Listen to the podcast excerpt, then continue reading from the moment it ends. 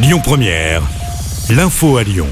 Bonjour à tous. À la une de l'actu, les festivités du 14 juillet. Un dispositif de sécurité d'ampleur sera déployé. 45 000 policiers et gendarmes seront sur le pont ce soir. Même chose demain. Chez nous à Lyon, 250 policiers nationaux supplémentaires seront mobilisés, dont la CRS, 8 spécialisés dans la lutte contre les violences urbaines. Le raid sera également engagé dans les rues de la capitale du Rhône, tout comme des drones, un hélicoptère et des véhicules blindés. Au rayon des perturbations, il n'y aura plus de bus et de tramways dès 21h ce soir dans la métropole lyonnaise. Demande formulée par le ministre de l'Intérieur Gérald Darmanin. Demain, certaines lignes de tramway ne circuleront plus à partir de 21h. Des bus seront même à l'arrêt dès 18h. Le détail complet est à retrouver sur notre application.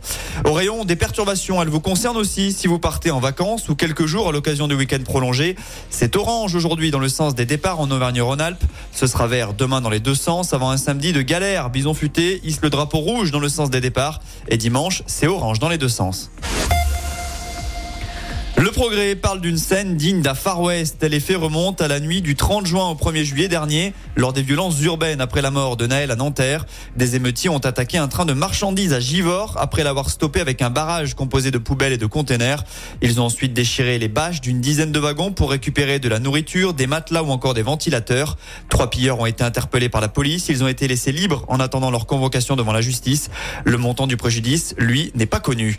Sur les rails, toujours, mais aurions des bonnes nouvelles par contre. Renfe lance ses trains sur la ligne Barcelone-Lyon aujourd'hui.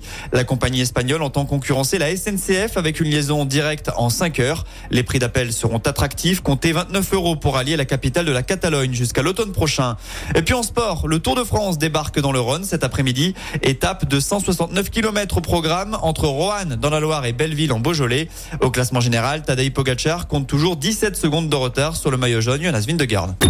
Écoutez votre radio Lyon Première en direct sur l'application Lyon Première, lyonpremière.fr et bien sûr à Lyon sur 90.2 FM et en DAB+. Lyon Première